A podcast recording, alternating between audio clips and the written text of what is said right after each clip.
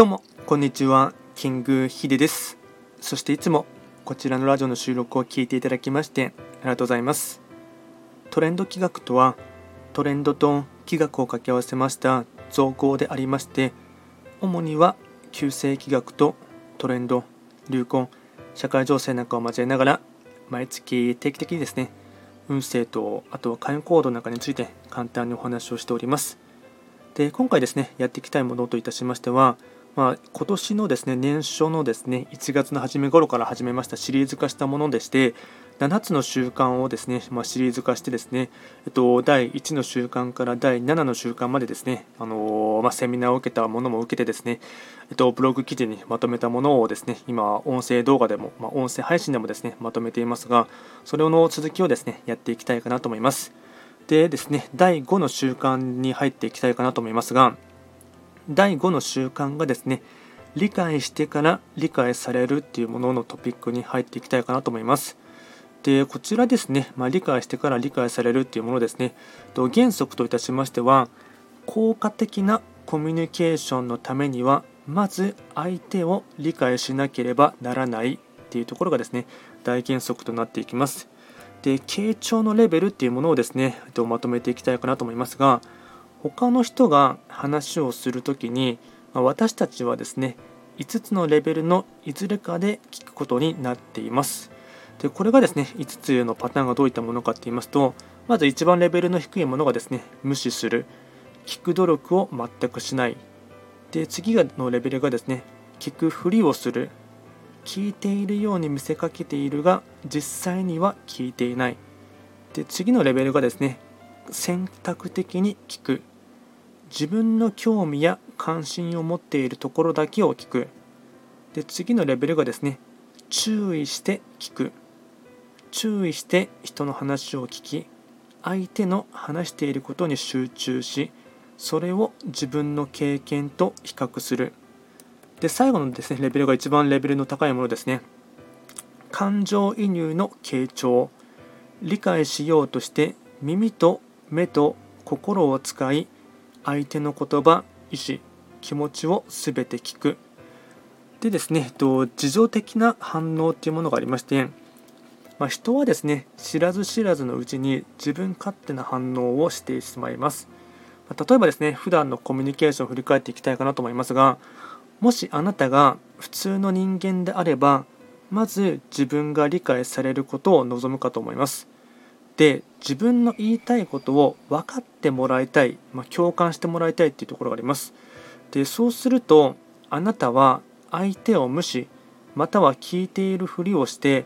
会話の聞きたい部分だけを選んで聞く。聞くもしくは言葉のみに注意を向けて本当の意味を完璧に見失っているかもしれません。ではなぜこのようなことが起こるのでしょうか？それはほとんどの人が返事をしようとして聞くからであり理解をしようとして聞いているわけではないからです。要はあなたの人生経験やあなたの評価基準などのフィルターをかけているのです。でここで一つですね、えっと、引用文を紹介したいかなと思いますがエルトン・マヨっていう方の引用文ですね。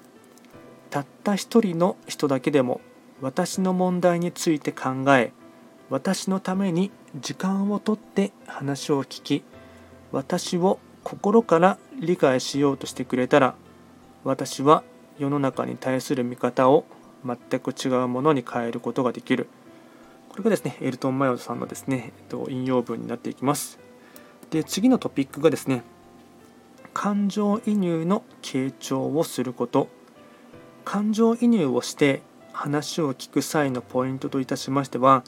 あなたには黙秘権があるっていうことをですね理解することになります。でここでもですね、えっと、一つ引用文を紹介したいかなと思いますがラルフ・ローフトンっていう医師の医者の方のですね言葉ですね私が話を聞いてくださいと言うとあなたはアドバイスを口にする。それは私の望みではないのです。私が話を聞いてくださいと言うとそんな風に思ってはいけないとお説教。あなたは私の気持ちを踏みにじる。話を聞いてくださいと私が頼みあなたが私の悩みを解決しなければならないと思う時変に聞こえるかもしれないけれど私を落胆させているのです。聞いてください。私が願うのはただあなたに聞いてもらうこと。何も話さず何もしないでただ聞いてほしいのです。というところがですね引用文になっていきます。でここからですね具体的なテクニックというかですね、えっと、ノウハウの部分に入っていきたいかなと思いますが感情移入の10のステップっていうところがありましてこれをですね、えっと、1から10ですねお伝えしていきたいかなと思います。まず1つ目ですね急がなくていいよ聞いているからというふうに心がけて気持ちを込めて言うこと。ステップ2自分のことはひとまず置いておくこと。無我集中の境地。続いて3つ目。気持ちも雰囲気も相手がいつもあなたにコンタクトを取りやすいようにしておきいつも相手を受け入れられる体制を整えておく。4つ目。相手の観点を認めてあげること。5つ目。会話をすぐにコントロールしようと思いながら聞こうとはしないこと。6つ目。相手の立場に立って考えること。7つ目。質問をして相手の気持ちや考えを引き出す手助けをしてあげること。8つ目。理解を深めるために相手に説明をさせてあげること。9つ目。私がきちんと理解しているかどうか確認させていただきたいのですがと言い問題となっていることをもう一度述べること。最後10番目。相手の気持ちに敏感になってあげること。総じて相手のことを理解して初めて理解される段階に移ります。あとですね効果的に思いを伝えるっていう部分になりまして私たちはどのようにして思いを伝えればいいのか。まあ、日本人がですね最も苦手とする、まあ、テクニックというかですね表現方法かなと思います。で効果的に伝えるための2つのポイントがありましてとこちらですね2つですね。聞いている相手のニーズ興味関心優先事項を理解すること。次に伝えている人の考えが明確にそして詳細に伝えられること。まとめていきますと